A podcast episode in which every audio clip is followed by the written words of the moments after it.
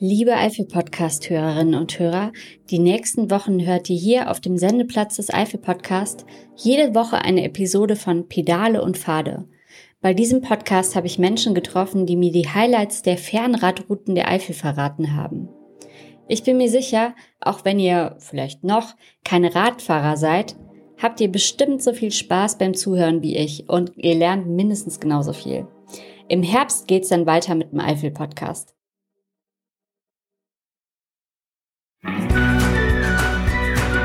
Pedale und Pfade. Der Fahrradpodcast für die Eifel.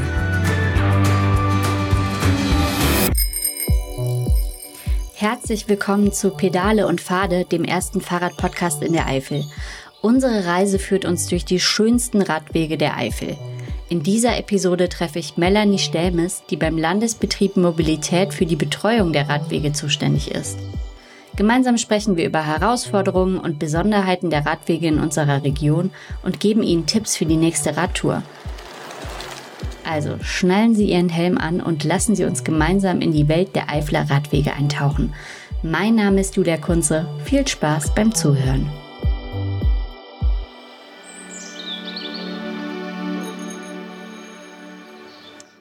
Dass ausgerechnet Sie sich um die Fahrradwege kümmern, das habe ich gehört, kein Zufall. Wie kam das denn? Ich bin schon lange im Fahrradsport aktiv gewesen, früher mehr wie heute. Und ein lieber netter Kollege war damals Vorsitzender vom Radsportclub in Brüm und hat mich so ein bisschen angefixt, was das den Radsport anging. Dann habe ich eine ganze Zeit lang den Radsport betrieben, vornehmlich aber Mountainbike, auch auf Landesebene Meisterschaft gefahren.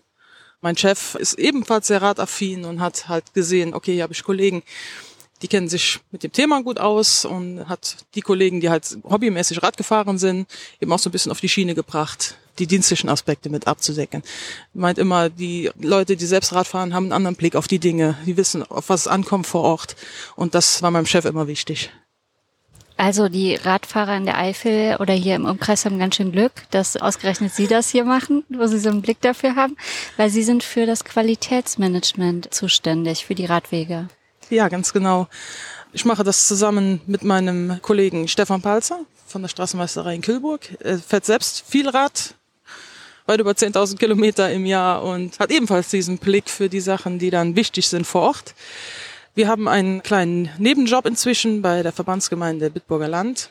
Aber auch da für den ganzen Amtsbereich Gerolstein betreuen wir die Verbandsgemeinden und fahren halt vornehmlich freitags nachmittags rund mit unserem kleinen orangen Auto mit der Möhre. und pflegen die Beschilderung, äh, schauen, ob alles in Ordnung ist vor Ort, machen uns Gedanken, wenn Umleitungen auszuschildern sind, egal jetzt ob aus Straßenbaumaßnahmen oder wie jetzt in den letzten Jahren verstärkt durch diese Hochwasser, mhm. wo dann immer auch Radwegestruktur beschädigt wurde und wo man halt auch dann am besten schnell handelt, weil die Leute vor Ort Ortskundigen kennen sich meistens noch ein bisschen aus, aber gerade die Radtouristen sind dann doch schnell am Ende mit ihrer Ortskenntnis und dann braucht es halt ein bisschen qualifiziertes Personal und auch gut ortskundiges Personal für ja, dann Umleitungen schnell auf die Beine zu stellen. Das kann man sich dann so vorstellen, wie die Arbeit, die quasi der Eifelverein für die Wanderwege oft macht. Sie sind dann für die Beschilderung zuständig, aber auch? Wir schauen nach allem, was wir auf dem Radweg vorfinden. Mhm. Also Beschilderung haben wir in unserem Auto sehen aber eben auch Schäden an Oberflächen von den Radwegen oder jetzt eben nach den Hochwassern, beschädigte Brücken und wir erstellen dann Listen, eben auch ein bisschen nach Prioritäten, wo die Schäden größer sind als anderswo und kommunizieren das sowohl mit dem LBM als dann auch mit den zuständigen anderen Baulastträgern, also Verbandsgemeinden oder Gemeinden weil Sie dann den Überblick haben, wer da der Verantwortliche quasi ist. Ganz genau. Also wir betreuen mhm. ein Netz von circa 600 Kilometern. Wahnsinn. Das sind die sogenannten Qualitätsradrouten und die Radfernwege des Landes Rheinland-Pfalz, bei uns im Amtsbereich Gerolstein. Da haben wir so den Killradweg, den Prümradweg, den Mare-Mosel-Radweg als unseren stärksten Radweg und dann kleinere Radwege wie Eifeler Dennenradweg, Sauerradweg, Nimsradweg da kommen schon einige Kilometer zusammen. Man lernt sich gut auskennen. Ja. Und was erwarten die Fahrradfahrer? Die Fahrradfahrer erwarten auch jetzt trotz dieser technischen Weiterentwicklung von Smartphone und GPS-Geräten doch stets eine einwandfrei funktionierende Beschilderung. Mhm. Ähm, das kriegen wir am meisten gespiegelt. Wir haben diese Wartungsaufkleber vom Land Rheinland-Pfalz. Mhm. Die sind auf jedem Schilderpfosten aufgeklebt, ist so ein kleiner QR-Code, Aufkleber drauf mit einer Standortnummer. Wenn Sie einen Schaden vorfinden als Radfahrer, einen Schaden an der Beschilderung oder sonst am Weg, was oder was Ihnen einfach nicht gefallen hat, mhm. mit dem Smartphone einscannen, kurze E-Mail schreiben, das geht direkt nach Koblenz an unsere Zentrale. Die sortieren das dann nach Dienststellen und das läuft dann im Idealfall auf meinem Schreibtisch auf.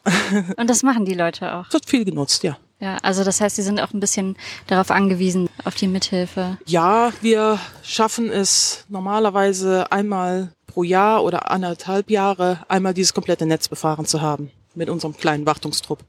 Und da ist es natürlich schon so, wenn jetzt Unwetter passieren, mhm. große Stürme oder auch jetzt nach dem Winter, dann äh, schnappen wir uns unsere Möhre und dann machen wir eine schnelle Befahrung übers Netz. Das heißt, dann wird dann einfach nur zwei Tage Gas gegeben, Strecke gemacht, um zu schauen, ist ein Baum umgestürzt. Wenn jetzt aber so ein Ereignis nicht war, dann werden wir einfach turnusmäßig jedes Jahr oder anderthalb Jahre an derselben Stelle wieder vorbeikommen. Und so sehen wir halt nicht immer direkt, wenn Schäden aufgetreten sind. Werden Sie auch oft angesprochen? Weil wir sind hier eben schon ein bisschen durch die Gegend gelaufen und sofort kam jemand an, weil er gesehen hat, Sie haben eine orange Jacke an. Den kann ich mein Leid beklagen. Ja, das kommt vor, wenn wir unterwegs sind auf dem Radweg, wegen unserer orangen Kleidung, unserer orangen Möhre, fallen natürlich auf und es fällt aber auch den Leuten auf. Wir stehen dann da mit der Leiter, mit zwei Leuten und machen die Beschilderung sauber oder richten, was zu richten ist. Und meistens sind die Leute super froh, dass sich gekümmert wird. Also dieses Gefühl, um diesen Radweg wird sich gekümmert, das ist den Touristen auch ganz wichtig. Also schmutzige Schilder oder abgefahrene Schilder, die einfach nur zugewachsen sind und darum liegen, das ist direkt in der Wahrnehmung ein Radweg, um den sich nicht gekümmert wird. Mhm. Und wenn wir da stehen und das machen, dann werden wir halt vor Ort immer angesprochen super toll, dass ihr das macht. Es kommt doch schon mal vor, dass einer sagt, ah, oh, vorne werden gerade Bäume gefällt ja. oder da ist der Weg verschmutzt und dann fahren wir uns das dann auch anschauen. Die Leute sind sehr froh damit. Ja, ja. Können Sie das dann einfach so nach Gusto machen oder ist das irgendwie festgelegt, wie man sich darum kümmern muss? Ja, wir haben eine Richtlinie vom Land. Das ist die HBR, nennt sich das. Das sind Hinweise zur radtouristischen und wegweisenden Beschilderung in Rheinland-Pfalz. Die haben die anderen Bundesländer auch entsprechend da sind jetzt, ist genau festgelegt, wie so ein Schild auszusehen hat. Wir tun aber auch, sage ich mal, so einen Tätigkeitsbericht, auch den Verbandsgemeinden gegenüber, so in einem Treffen einmal im Jahr, organisiert vom LBM, mit den Bauamtsleitern, mit den Touristikern, also diesen Tätigkeitsbericht vorstellen, um eben auch zu zeigen, wo wir überall gewesen sind und welche Arbeiten erledigt wurden. Was haben Sie eigentlich gelernt? Ich habe äh, 1998 meine Lehre beim LBM als Bauzeichner angefangen. Ja und habe mich jetzt hier in dieses Thema so reingefuchst, was mir natürlich sehr Spaß macht, dadurch, dass ich mein Hobby zum Beruf ja. machen konnte. Sehr schön ist, dass wir jetzt die Teams eingerichtet haben. Auf jeder regionalen Dienststelle sind jetzt Radwegeteams mit drei oder vier Leuten, die sich nur noch um dieses Thema kümmern. Ja, das wusste ich zum Beispiel auch nicht. Also, dass das jetzt nicht irgendwie nur so ein Nebenbei, sondern dass da wirklich Leute sitzen und die sich kümmern. Ganz ja. genau. Mhm. Geleitet wird das Team von meiner Chefin, einer Bauingenieurin, von Frau Diana Becker. Ein Geograf haben wir jetzt neu dazu, ist den Touristikern abhanden gekommen und beim LBN gestrandet. Max Zacharias. Sehr engagierte Kollegen. Es macht richtig Spaß. Man bekommt jetzt so viel Unterstützung und auch diesen politischen Willen, der mittlerweile dahinter steckt, so viel mehr umgesetzt, so viel ein größeres Themenfeld bearbeitet, wie ja seit 2015 war ich eigentlich ein bisschen alleine auf weiter Flur. Mhm. Ähm, es ging halt mehr um Beschilderung. So, und jetzt hier kommt alles ins Radwegeteam. Von Planungen, auch von den anderen Kollegen, die Straßenplanungen machen, die kommen zu uns und sagen hier, haben wir eine Straße zu planen, sind hier Radverkehrsanlagen notwendig, was machen wir am besten damit. Auch da gibt es Richtlinien für die Planung, Bau und Umsetzung von diesen Radwegen. Und ja, da muss man halt schauen, dass die Richtlinien eingehalten werden und dass, wenn wir neue Straßen planen, jedes Mal der Radverkehr mit betrachtet wird. Ah, okay. Und das heißt, die sind dann auch immer mit im Boot, wenn dann zum Beispiel sowas ist wie jetzt diese neuen Strecken, dass sie dann auch mitgedacht werden? Ja, also jetzt diese 600 Kilometer, diese Themenrouten, die ja. ich eben erwähnt habe, auch als Fernradwege vom Land Rheinland-Pfalz, das war jetzt die letzten Jahre immer unsere Hauptpriorität. Mhm. Und wir haben wenig auf diese Regionalverbindungen geachtet. So, und jetzt äh, hat das Land diesen neuen Radverkehrswegeplan aufgelegt oder der Bund. Und so sind wir halt angehalten, auch den Alltagsverkehr zu stärken. Ah, okay. So, und das ist jetzt ein wichtiger neuer Punkt. Wir, Mhm. wie gesagt, betrachten bei jeder neuen Planung, die kommt, an Bundesstraßen, an Landesstraßen sind hier die Radwege erforderlich. Können wir sonst was tun für den Radfahrer oder sind Wirtschaftswege parallel vorhanden, die wir dann in Absprache mit den Kommunen vielleicht nochmal verbessern, ein bisschen ausbauen und da eben den Radverkehr drauf leiten, so dass man jetzt nicht nur mehr routen kann im Internet über unser radwanderland.de, über die Straßen, die da sind, sondern auch über das Netz, was jetzt entwickelt wird. Die meisten Verbandsgemeinden und Kreise kommen langsam einer nach dem anderen und entwickeln Radverkehrskonzepte, die wir als Arbeitsgrundlage eben auch immer mit reinnehmen, wenn wir uns Gedanken machen beim Straßenausbau, dann haben wir das Radkonzept am idealsten daneben liegen und schauen, sind hier schon Linien drin? Ist da schon was durchdacht vom Planungsbüro, von den Kommunen? Ja, und so ergänzt sich das immer besser. Sie bauen auch Fahrradwege. Ja. Zum Beispiel sitzen wir hier gerade auch auf einem Weg, der nicht neu geplant wurde, den gab es schon, der aber durch die Flut zerstört wurde, denn wir sitzen hier gerade an der Kill. Genau, und hier ist eine Brücke weggerissen worden und hier steht jetzt eine wunderschöne neue Brücke, die, obwohl sie noch nicht freigegeben ist, schon ein bisschen von Fahrradfahrern genutzt wird, haben wir eben gesehen. Und sowas machen sie auch. Ja, das äh, liegt wohl in einer anderen Abteilung bei uns. Das ist äh, schon eine recht große Brücke. Das machen unsere Brückenbauer. Ja, wir haben aktuell einen größeren Lückenschluss, sind wir am Planen noch zwischen Schankweiler und Holztum auf dem Enzradweg. Und als großes Projekt treiben wir auch weiter voran den Eifler-Dennen-Radweg zwischen Brüm und Geroldstein auf der alten Bahntrasse. Würden Sie sagen, ist das Ihr Traumjob, den Sie hier machen? Ja, schon, schon. Also ich habe zwischendurch immer mal wieder auch andere Jobangebote bekommen, auch von guten Bekannten. Ah, ich krieg auch einen Dienstwagen von mir. Ich so, nein, dann kann ich keine Radwege mehr machen. nein, das ist also, da gibt's kein Vertun. Das ist echt Traumjob, ja.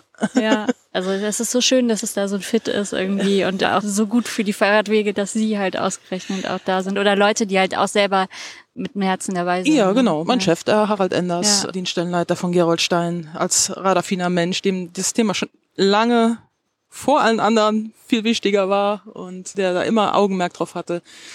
Ja, das ist eine Fügung vom Schicksal. Ja, total. Ja, ja. Wie sieht es aus mit diesem Radverkehrsentwicklungsplan 2030? Was Ähm, ist der das? ist jetzt neu aufgelegt. Ja. Äh, Das ist jetzt eben auch nochmal, um den politischen Willen ein bisschen deutlicher zu machen. Für alle anderen Verkehrswege, für alle Straßen, Bundesstraßen, Landesstraßen, gibt es Verkehrspläne, Wegepläne, um zu gucken, was haben wir in den nächsten Jahren, zehn Jahren vor, was entwickelt sich, wie werden Mittel bereitgestellt. Und das tut jetzt einfach nochmal diesen politischen Willen dahinter deutlich machen. Jetzt gibt es auch diesen Verkehrswegeplan für Radwege wo wir eben auch darüber mit unseren Radwegeteams immer wieder schauen, dass wir da weiterkommen. Was bedeutet das so für die Zukunft des Radverkehrs hier in der Region? Hier in der Region bedeutet das, dass wir jetzt auch verstärkt halt das Augenmerk auf die Alltagsverbindungen legen. Jetzt am Beispiel von der Stadt Bitburg, wo wir hier jetzt ganz in der Nähe sitzen an der Kill, dass die Ortsteile zum Beispiel gut verbunden sind mit der Stadt, damit Radfahrer auf die Arbeit fahren können, damit sie vielleicht kleine Einkäufe machen können, aber eben auch im Besonderen, dass die Schüler, die nicht weiter als fünf Kilometer im Umkreis weg vielleicht eben auch mal mit dem Fahrrad in die Schule fahren.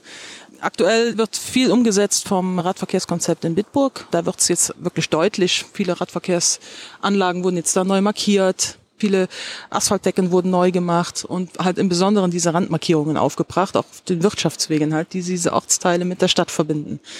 Das heißt, Sie würden sich wünschen, dass wir in der Eifel viel mehr Fahrrad fahren. Ja, wir nennen, haben dann einen Fachbegriff für Ja. den Modal Split. Wie werden denn Fahrradwege bewertet? Gibt es denn Standards, wie ein Fahrradweg aussehen soll, optimalerweise? Ja, wenn wir die Radwege bauen, bauen wir in erster Linie mal nach unseren Richtlinien. Also Mhm. da ist schon mal festgehalten, wie breit muss der Radweg sein? Wie sollte breit die 2,50 Meter ist im Moment unser, unser Standardmaß. Aber auch immer breiter werden, sage ich mal. Also wir orientieren uns dann eben, wenn wir auf Wirtschaftswegen unterwegs sind, auch gerne an der Breite, die der Wirtschaftsweg braucht. Mhm. Also dass wir dann auch schon mal Radwege haben, die drei Meter oder 3,50 Meter breit sind in Verbindung mit dem landwirtschaftlichen Verkehr. Aber so ein reiner Radweg hat bei uns die Standardbreite von 2,50 Meter. Für die Qualität zu erfassen und sich eventuell auch bewerten zu lassen, legen wir diese ADFC-Bewertungskriterien zugrunde. Für einen großen Teil von unserem Netz zu bewerten, haben wir eine Rundroute geschaffen von 300 Kilometern, die Ferneifel-Mosel-Runde. Dann haben die vom ADFC bewerten lassen. Dann kommt dann ein Routeninspekteur, der schaut sich in 50 Kilometer Etappen den Radweg an. Der hm, fährt dann so eine ganze Woche mal rund. Ach, krass, ja. Der zeichnet alles auf, was er findet. Verschiedene Wegebreiten, verschiedene Oberflächen. Wie ist der Anschluss an den ÖPNV? Wie sind die Hotels rundherum? Mhm. Also wird alles betrachtet. So als käme ich als Tourist dahin mhm. und möchte gerne, dass mir da eine Woche lang gut geht. Ja, ja. Und dann wird das bewertet. Dann nimmt alles auf und dann geht das in ein Bepunktungssystem rein. Und wir hatten eine extrem hohe Punktzahl und waren mit der Ferneifel-Mosel-Runde dann auch drei Jahre lang zertifiziert als ADFC Qualitätsradroute. Mhm. Haben uns damals in Berlin 2018 auszeichnen lassen. Ja, nicht schlecht, herzlichen Glückwunsch. Genau. Ja. ja, und haben halt über die Jahre doch sukzessive geschafft, auch einen sehr hohen Standard in unser Netz zu bringen und den auch zu halten. Mhm. Und ein hoher Standard hat dann auch damit zu tun, was für einen Belag man zum Beispiel genau. hat. Okay, genau. was für einen Belag will man? Idealerweise will man Asphalt. Mhm. Wir kommen da naturschutzmäßig nicht immer hin mhm. wo man eben auch eine wassergebundene Decke hat. Die ist dann ein bisschen aufwendiger von der Unterhaltung. Mhm. Aber im Idealfall wollen die Radfahrer gerne Asphalt. Ja, ja. Okay. Was hat es mit dieser Initiative Radwanderland auf sich? Radwanderland ist unser Internetportal fürs Routing. Dort kann man also reinschauen, wenn man eine Radreise plant. Man kann aber auch Routen im Alltagsverkehr. Man kann alle Strecken, die man sich dort anzeigen lässt als GPS-Track, runterladen auf sein Gerät und auch danach fahren. Und man kann sich anmelden im Expertenportal. Da reicht dann eine E-Mail für an die Zentrale nach Koblenz, ans LBM in Koblenz, für freigeschaltet zu werden. Und da kann man auch die ganze Beschilderung einsehen. Sehr interessant für okay. Leute, also Fachportal, Expertenportal nennen wir das. Ja. Es gibt immer wieder dort neue Informationen zu den Richtlinien, die wir verwenden, zu den Arbeitsabläufen. Natürlich wollen wir auch einen guten Routenplaner haben fürs Land Rheinland-Pfalz und so wird auch dieses Radwanderland immer wieder weiterentwickelt und mit neuen Daten hinterfüttert. Ja. Sind denn da auch diese Routen äh, drinne, wenn die da auch zu finden? Also diese ganzen Themenrouten ja, genau. sind, sind drin. Das kann man sich aussuchen über einen kleinen Button an der Seite. Kann ah, man ja, die Kartengrundlage super. kann man sich aussuchen, ob man auf dem Luftbild sehen will oder auf mhm. einer Straßenkarte. Und dann kann man sich anzeigen lassen, ich möchte auf dem Killradweg fahren ja. oder ich möchte auf dem Nimsradweg fahren. Und ja. dann bekommt man nur noch diese Route angezeigt. Ne? Wenn ich aber sage, ich nein, ich möchte jetzt von Haustür zu Haustür geroutet werden, dann kann das Programm das auch. Ja, okay, das ist ja ein guter Service. Wichtig ist für den Radfahrer, dass er sich sicher geführt fühlt. Mhm. Ja, und da passiert sehr, sehr viel. Also ist mir eben noch aufgefallen. Ganz ja, neue. Radwege, die markiert sind auch auf der Straße. Möchten Sie noch was sagen? Ja, ich finde halt schön, dass das Thema immer mehr Aufmerksamkeit bekommt ich finde es persönlich natürlich immer gerne Rad gefahren und finde es super schön, wenn viel mehr Leute aufs Rad umsteigen. Man hat dann oft, wenn man eine längere Anfahrt zur Arbeit hat, seinen Sport für den Tag schon erledigt. Mhm. ist einfach schön zum Runterkommen und super Sache, ja, für Geld zu sparen, für die Umwelt zu schonen. Was ist so am aller, allerschönsten an Ihrem Job? Ja, am schönsten für mich tatsächlich, wenn die Leute Freude haben am Radfahren. Wenn jetzt keine großen Sachen waren, wo man sich stören konnte dran und die mit einem Lächeln an einem vorbeifahren und ja, das macht mir am meisten Freude, tatsächlich. Ja. Dankeschön. Gerne. Das war Pedale und Pfade, der Fahrradpodcast in der Eifel. Dieses Mal mit Melanie Stelmes vom Landesbetrieb Mobilität, die dort für die Radwegbetreuung verantwortlich ist. Liebe Hörerinnen und Hörer, ich hoffe, Ihr nächster Radtrip in die Eifel wird durch unser Gespräch noch bereichernder. In unserer nächsten Episode von Pedale und Pfade tauchen wir noch tiefer ein in die Radrouten der Eifel. Also seien Sie gespannt und abonnieren Sie unseren Podcast bei Ihrem Podcast-Anbieter. Weitere Infos finden Sie unter www.eifel.info. Mein Name ist Julia Kunze, bleiben Sie radbegeistert und bis zum nächsten Mal. Der Podcast Pedale und Pfade entlang der Fernradrouten der Eifel ist entstanden im Rahmen des Interreg 5 EMR-Projekts Rando M. Eifel Ardennen, ein unbegrenzter Erlebnisraum zum Radfahren und Wandern.